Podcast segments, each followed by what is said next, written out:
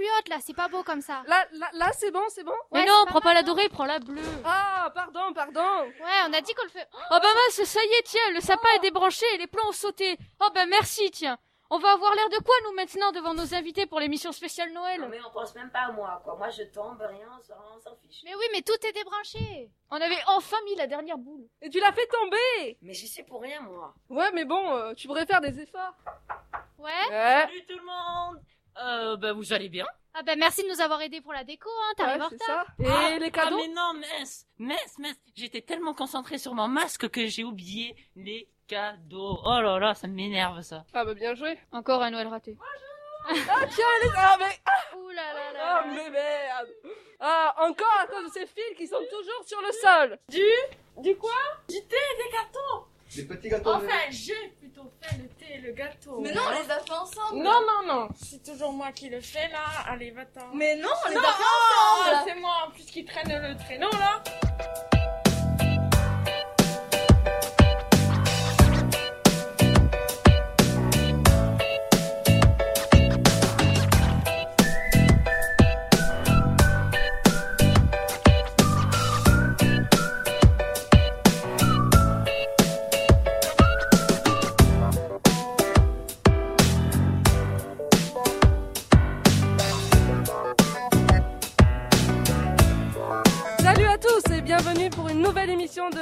Radio en ce 15 décembre, jour qui se rapproche bien de Noël.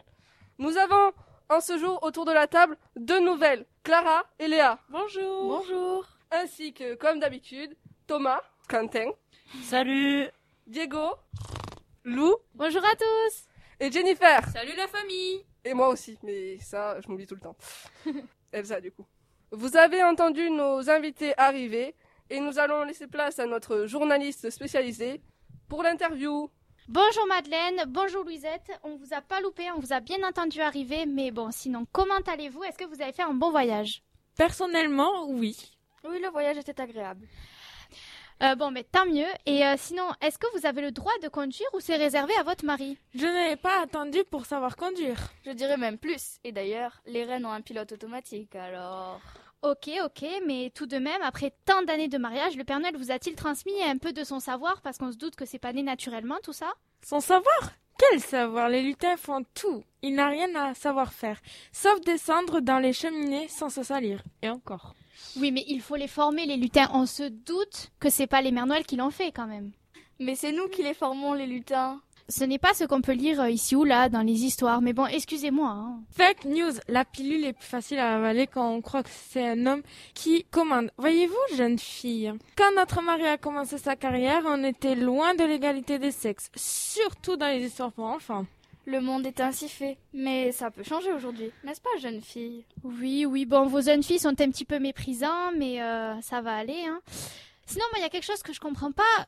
Je m'attendais à recevoir une personne. J'ai deux, deux mères Noël en face de moi. Vous pouvez m'expliquer euh C'est normal, c'est très simple en fait. Il a rencontré ma collègue dans l'un de ses nombreux téléfilms de Noël à Louis de Rose aux USA un jour. Il est revenu avec elle, mais on s'entend bien, je lui ai tout appris quand elle est arrivée au village du Père Noël, là-haut, en Finlande. Puis au moins, nous sommes deux. Je ne comprends plus rien. Vous vous battez pour l'égalité des sexes, vous dites que vous-même vous êtes formé, et je reçois deux mères Noël qui sont tout à fait d'accord pour que son mari euh, ait deux et deux femmes. Je comprends plus. On peut être euh, féministe comme vous et accepter cette bigamie? Ça me révolte, c'est pas possible. Au moins, on se le partage, six mois, six mois, parce qu'il nous casse la tête. D'accord, merci beaucoup. Avec plaisir. Ah, merci pour cette interview des plus pimentées. Nous allons maintenant passer à l'histoire du Père Noël. Et salut tout le monde, c'est votre Monsieur Histoire d'Abloc Radio. C'est moi Quentin, comme euh, toujours pour euh, cette belle chronique d'histoire. Aujourd'hui, on va se focaliser sur l'histoire du Père Noël, puisque euh, votre cher mari a quand même des origines bien confuses. On confond souvent Saint-Nicolas et le Père Noël, mais il n'y a pas de versant officiel. Le Père Noël aurait pris ses origines en Europe du Nord après qu'un chevalier de retour des croisades, passé par Bari en Italie, où étaient entreposées les reliques de Saint-Nicolas, exporta donc cette histoire dans toute l'Europe. Saint Nicolas, ce personnage célèbre dans la chrétienté, est né en 270 après Jésus-Christ, dans la cité de Patara, en actuelle Turquie. Converti au christianisme et mort en martyr autour de 345, la Saint-Nicolas est fêtée le 6 décembre dans plusieurs pays d'Europe du Nord et également dans des régions françaises comme l'Alsace et la Lorraine. On le représente en train de distribuer des cadeaux aux enfants et on, retrouve sur lui déjà certains des attributs du Père Noël comme la barbe blanche et la couleur rouge du manteau. Malgré la montée de la religion protestante qui supprima au XVIe siècle la fête de la Saint-Nicolas, les Hollandais gardèrent leur Sinterklaas et sa distribution de jouets. Lorsqu'ils s'installèrent aux États-Unis, Sinterklaas se transforma en Santa Claus. Et donc, Coca-Cola dans tout ça, puisque là, il y a une belle légende de Coca-Cola, comme quoi Coca-Cola aurait inventé le Père Noël. Nous allons voir que c'est bien sûr faux. Mais que le Père Noël, vu qu'il était populaire aux USA, la firme américaine a décidé de reprendre l'image du Père Noël en 1931 pour ses pubs en le dessinant en train de boire du Coca-Cola durant sa tournée pour reprendre ses forces. Ils ont donc habillé le Père Noël aux couleurs de la marque rouge et blanc. Le Père Noël s'imposa dans la légende populaire en France dans les années 1950. La magie du Père Noël ne fait qu'opérer auprès du plus grand nombre. Il s'installe même en Europe et en France à la fin de la Seconde Guerre mondiale, malgré la résistance de nombreux catholiques. L'avènement du Père Noël américain en France ne fut pas de tout repos. Ainsi, dans les années 1950, il s'accompagna d'une vague de critiques condamnant son caractère de marketing. Le débat enflammé entre les accusateurs et les défenseurs du Père Noël atteint son paroxysme le 23 décembre 1951 à Dijon, lorsqu'un jeune prêtre organisa sa condamnation à mort et brûla son effigie sur la place de la cathédrale. L'avènement fut considérablement couvert par la presse, contribuant à son ancrage dans les foyers français. On parle souvent du Père Noël au départ qui était vert. D'après ce que j'ai vu, c'était vrai. Le premier Père Noël était vert et est apparu pour la première fois dans un conte écrit par Clément Clark Moore qui euh, raconte la tournée des cadeaux du futur Père Noël tiré par un traîneau qui est lui-même tiré par lui-reine, qui le décrivit en 1821 dans un conte de Noël pour enfants. Vous savez tout sur l'histoire du Père Noël maintenant, et je rends l'antenne euh, à Elsa pour la suite de l'émission. Tiens, et merci Quentin. Et pour toi justement, nous avons les mères Noël qui vont nous conseiller des cadeaux à offrir à sa famille.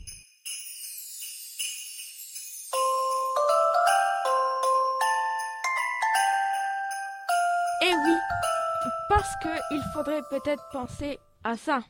Parce que bon, hein, ça approche vite. Hein. Donc, les parents, vous savez très bien que vos jeunes vous réclament des consoles, des téléphones, des ordinateurs, etc. Mais si ce n'est pas dans votre budget, que faire? Eh bien, c'est très simple. Vous offrez des peluches, du maquillage, des vêtements, des bijoux, des décos pour la chambre, pour vos filles. hein. Et pour les garçons, achetez-leur par exemple des vêtements de sport, une montre. Sinon, pour les deux, vous pouvez prendre un parfum, un CD, un jeu vidéo, une BD ou encore un roman. Et puis au pire, si vous savez toujours pas, ramenez-leur des gourmandises, ils seront contents. hein. Pour ma petite touche personnelle, une BD de Charlie Zanello intitulée Maison ronde chez l'éditeur d'Argo serait idéal pour des passionnés ou des curieux du monde de la radio et de Radio France en général. Message aux élèves. Il est déjà arrivé au CDI de Beaulieu. Maintenant, vous savez quoi faire, les parents. Et nos parents alors? Nous, ados, nous ne savons pas toujours quoi offrir car vous nous rabâchez de ne pas vous offrir quelque chose et de plutôt garder notre argent. Ah là là, si vous saviez à quel point on voudrait vous offrir quelque chose qui vous plaît, mais sans votre avis, que faire? Alors, chers ados, pour vos mamans, que diriez-vous de quelques bijoux personnalisés? Et pour vos papas, une petite chemise ou une belle écharpe? Mais ce qu'ils préféreront, c'est vous avoir auprès d'eux pour Noël et pouvoir faire un grand repas chaleureux avant que notre très cher Père Noël passe. N'oubliez pas leur petit déjeuner au lit pour le 25.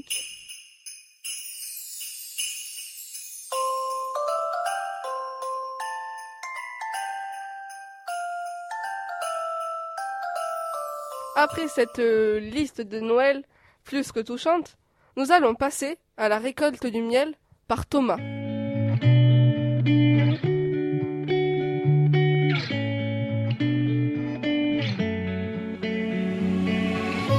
En effet, les fêtes de fin d'année approchent et vous allez être nombreux, même euh, par rapport au Covid, à vous réunir autour de la table pour passer un bon moment en famille. Pour réussir vos fêtes à la perfection, j'ai un ingrédient là pour vous, le miel, qu'il soit dans les plats ou dans les gâteaux, il est indispensable. Oui, vous m'entendez bien, indispensable. Après avoir remué toute ma cuisine, cherché, ouvert les placards, euh, dépoussiéré parce qu'il y avait de la poussière partout, j'ai retrouvé une recette de pain d'épices. Alors, écoutez-moi bien, prenez un stylo, une feuille, de quoi écrire. Alors, pour six personnes, il vous faut 250 grammes de miel. Du producteur, j'insiste, c'est très important. 250 grammes de farine, 100 grammes de sucre en poudre, un sachet de levure, un sachet de sucre vanillé. Ça, c'est en option hein, pour euh, avoir une petite touche de vanille parce que le sucre, euh, ça suffit, il y en a assez dans le miel.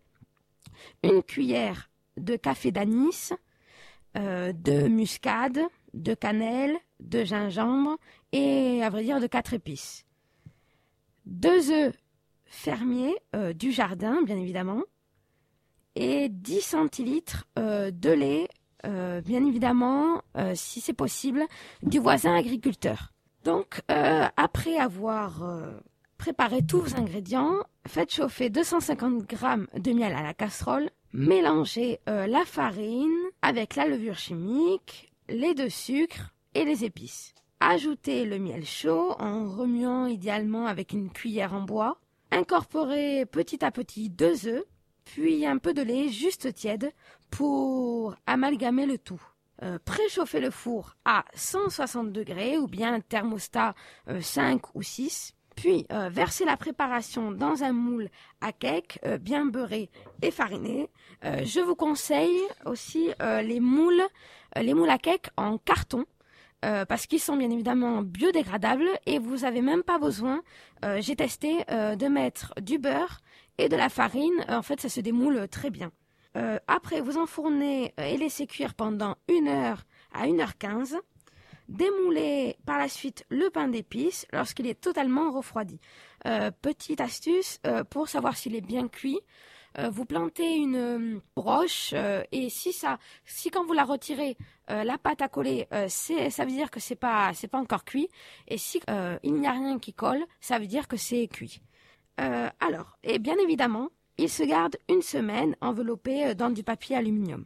Il y a du miel? Oui, mais qu'est-ce que Le miel est fabriqué par les abeilles. C'est du nectar que les abeilles transforment grâce à leurs glandes. Une fois transformé, il va être mis dans les alvéoles des cadres pour par la suite être dégusté par les abeilles. Oui, mais comment l'avons-nous appris en pot? Car que l'on aille chez l'apiculteur ou au supermarché, il n'est pas sur un cadre, mais bien dans un pot. En effet, pour que l'apiculteur récolte du miel sans toucher aux réserves des abeilles, en début de saison, euh, vers avril, enfin ça dépend les régions bien évidemment, euh, nous mettons une hausse. Alors une hausse, c'est quoi? C'est comme une ruche, mais en moins haut, et on ajoute ça ben, sur le corps de la ruche donc dans cette hausse que les apiculteurs ben, prennent le miel. Puis, une fois la hausse pleine, donc euh, bien évidemment un pleine de miel, et que le miel est operculé, c'est-à-dire qu'une fine couche de cire vient rendre le miel hermétique, et bien évidemment, elles font ça une fois qu'elles ont décidé qu'il y avait assez d'humidité ou que l'humidité était, était bonne. Puis, euh, bien évidemment, nous pouvons le récolter. Oh, mais alors, comment se passe la récolte? La récolte du miel et la mise en pot se déroulent dans la miellerie. Euh, c'est une pièce que nous organisons exprès pour la récolte, dans laquelle il se trouve un extracteur euh, qui va nous permettre d'extraire le miel, un maturateur qui va nous permettre de laisser décanter le miel. Donc, euh, en fait, une fois décanté, il va sur le miel, il va y avoir une espèce de d'écume une mousse qui va se former avec euh, tous les déchets, euh, cire, euh, abeilles. Donc ça, il suffit juste de l'enlever. On pourrait très bien le manger, hein, mais c'est pour le côté esthétique, on l'enlève parce que sinon, on pourrait dire que ça va pas, c'est pas bon. Enfin voilà. Vous comprenez que donc une fois décanté, nous pouvons enfin mettre en pot. sachez que pour moi, c'est vraiment une aventure incroyable. C'est le fruit de toute une année de préparation.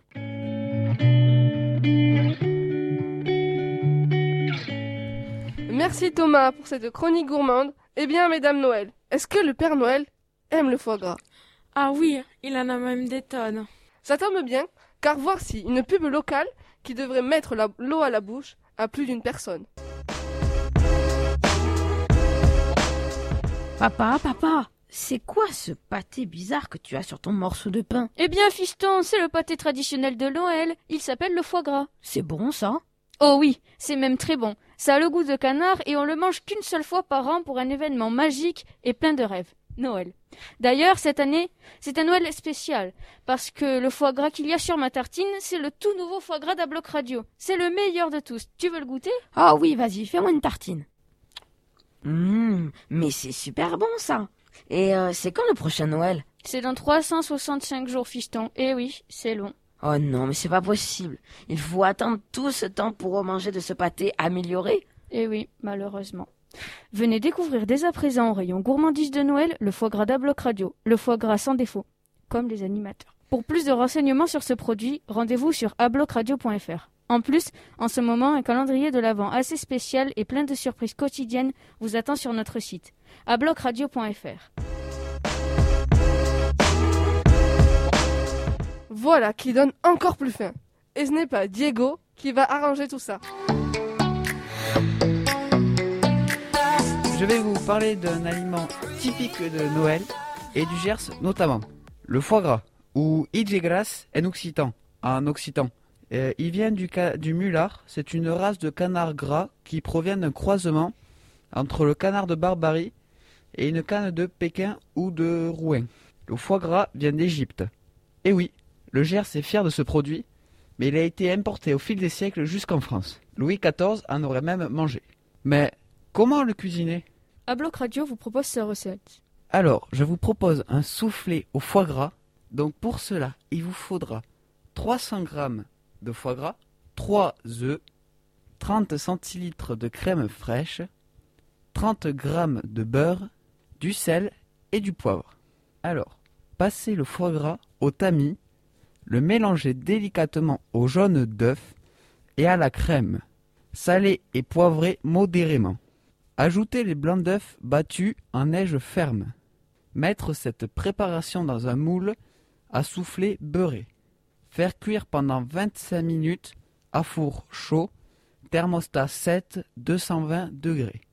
Ou tout simplement, je vous le propose à la romaine en y mettant une figue au milieu et en déposant la tranche de foie gras sur une tranche de pain croustillante. Bon appétit Moi, euh, je sais pas vous, mais ça me donne l'eau à la bouche. Hein. Oh là là, mais sérieusement, on se dirait le soir du 24 alors qu'on n'est que le 15. Il y a tellement de nourriture. Oh là là, mais je sais même pas par quoi commencer. C'est simple en fait. Il y en a qui aiment pas le foie gras. C'est inadmissible, comment ça peut exister? Non mais ça, c'est pas possible. Et tu habites dans le Gers Quelle honte Alors oh là, mon Dieu C'est pas très gersois. hein. Qu'on la bannisse. Pour le journal de notre émission, nous retrouvons maintenant notre envoyé spécial, Lou, en direct du village du Père Noël. Alors en effet, Elsa, aujourd'hui je vous parle en duplex du village du Père Noël. Et oui, la chance, vous vous direz.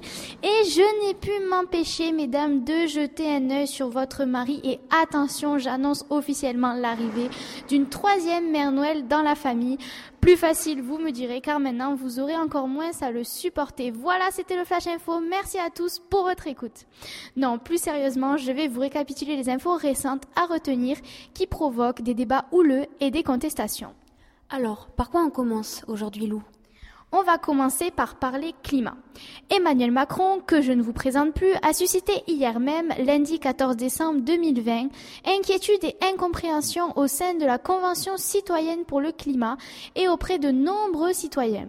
Le projet de loi appelé les 150 conventionnels, imaginé par le président lui-même, retenez bien ça, est censé reprendre 40% des propositions émises pour mieux vous expliquer, Emmanuel Macron s'est engagé à tirer au sort 150 citoyens et ces 150 citoyens ont chacun fait une proposition euh, pour sauver le climat, une solution. Et Emmanuel Macron, il s'est engagé donc à transmettre sans filtre au moins 146 des propositions sur 149. Mais ce projet, qui était censé se finaliser en octobre, l'est enfin depuis peu. Mais manque de chance ou réaction normale, à vous d'en juger, ce qu'a établi notre président ne correspond en aucun cas aux attentes. Alors qu'il avait lui-même mandaté la Convention pour réduire de 40% les émissions de gaz à effet de serre d'ici 2030. Ça, c'était son idée. Hein. La quasi-totalité des mesures phares des 150 ont été rejetées par le président de la République. Même certains députés La République en marche, donc appartenant au même bord politique que le président, comme Mathieu Orphelin, regrettent que pratiquement toutes les mesures proposées ont été rejetées.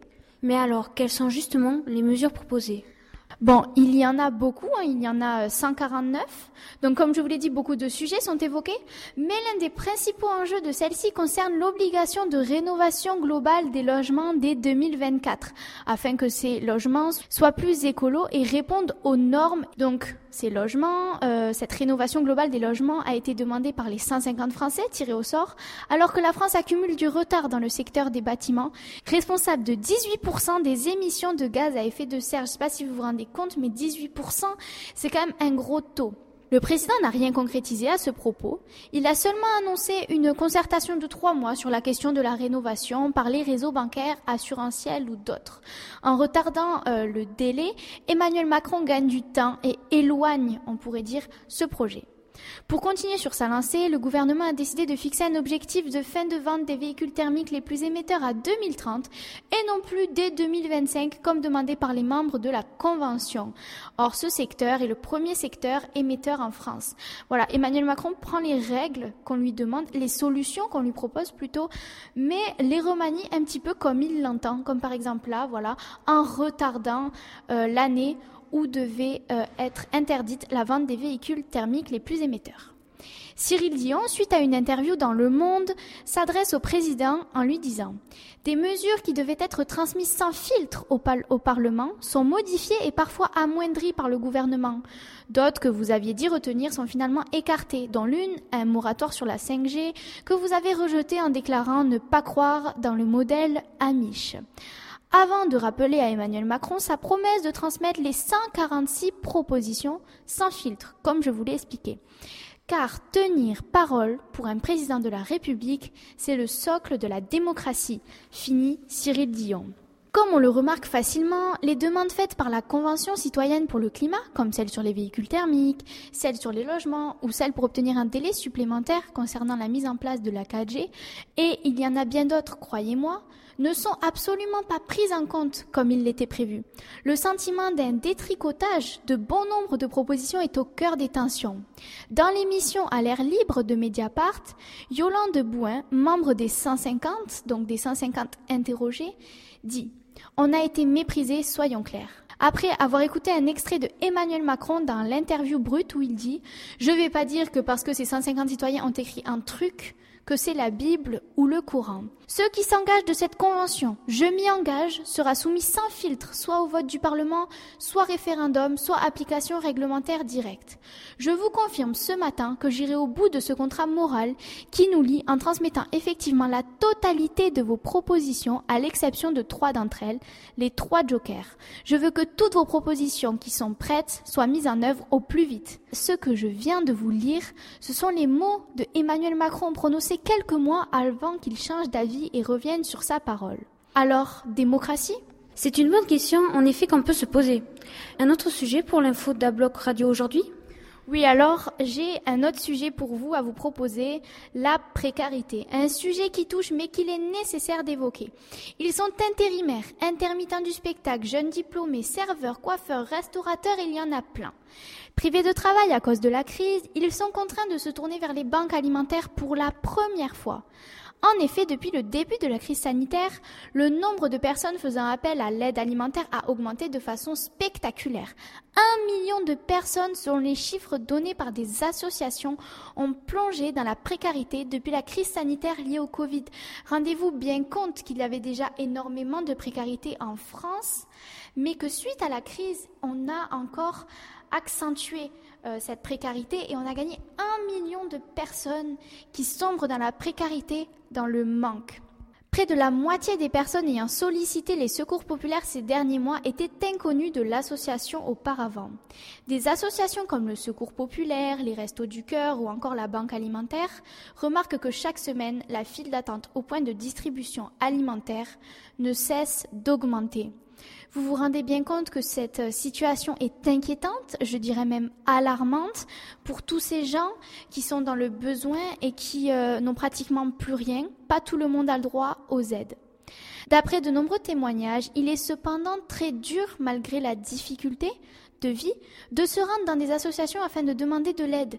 C'est un pas à passer qui met un coup au, au moral. Pardon. Se retrouver dans la file du secours populaire, ça donne envie de chialer, se confie Laura, 26 ans, au journal Le Monde. Certaines victimes de la crise sanitaire, comme Xavier Chergui, anciennement maître d'hôtel, se sentent abandonnées par le gouvernement. Aucune aide nous a été donnée ou information concrète pour ceux qui n'ont pas le droit au chômage, juge Xavier. Nous n'avons rien eu, répète-t-il, ému. Et enfin, pour continuer sur la précarité, mais pour viser plus spécialement les femmes ou jeunes femmes, sachez que près d'une femme sur dix en France se trouve en situation de précarité menstruelle. Mais qu'est-ce que c'est la précarité menstruelle? Alors la précarité menstruelle, c'est quand on n'a pas assez d'argent pour s'acheter des protections hygiéniques. Voilà, ça peut être des serviettes, des tampons. Donc ça va être des femmes qui n'ont pas de sous à mettre euh, dans ces protections-là et qui préfèrent manger, avoir un logement. Et il y en a, comme je vous l'ai dit, énormément, hein, une sur dix, sachant que la France ne veut pas mettre euh, ces protection euh, menstruelle euh, gratuite, comme il a été le cas déjà dans certains pays d'Europe. Donc, quand même, un budget de 5 millions d'euros sera alloué en 2021 pour lutter contre la précarité menstruelle. Ces fonds seront destinés à renforcer le combat mené par des associations pour l'accès de toutes les femmes aux protections périodiques. Les femmes incarcérées, les femmes en situation de précarité et de très grande précarité, et les élèves des collèges et lycées en éducation prioritaire seront ciblés en priorité. En bref, je vous ai évoqué deux grands sujets d'actualité, le climat et l'augmentation effrayante de personnes en situation de pauvreté. À votre petite échelle, chacun, n'oubliez jamais d'aider les autres ou de faire des petits gestes pour lutter contre le réchauffement climatique. Quels sont les bons gestes à adopter? Alors, il y a pas mal de gestes qu'on peut adopter, je ne peux pas tous vous les citer, mais on peut par exemple commencer par trier ses déchets, consommer mieux, se déplacer dès que vous le pouvez à pied ou à vélo, et pour aller un peu plus loin, débranchez vos appareils électroménagers la nuit, consommez local, et vous serez étonné de voir à quel point il y a plein de petits commerces utiles que vous ne connaissez pas dans votre secteur. Utilisez des moteurs de recherche écolo comme Ecosia ou Lilo et plein d'autres gestes. Merci beaucoup pour votre écoute à tous. C'était l'info d'Abloc Radio. Merci Lou. Il est déjà l'heure de nous quitter. Ça va passer tellement vite. Alors, nous remercions, nous remercions nos invités, Madame euh, Louisette et Madeleine. Merci. Merci beaucoup, au revoir. Et, Et passez, passez de, de bonnes bonnes fêtes. fêtes. Avec un bloc radio, bien sûr. Hein. Ah bah comme d'hab, hein, surtout. Ah,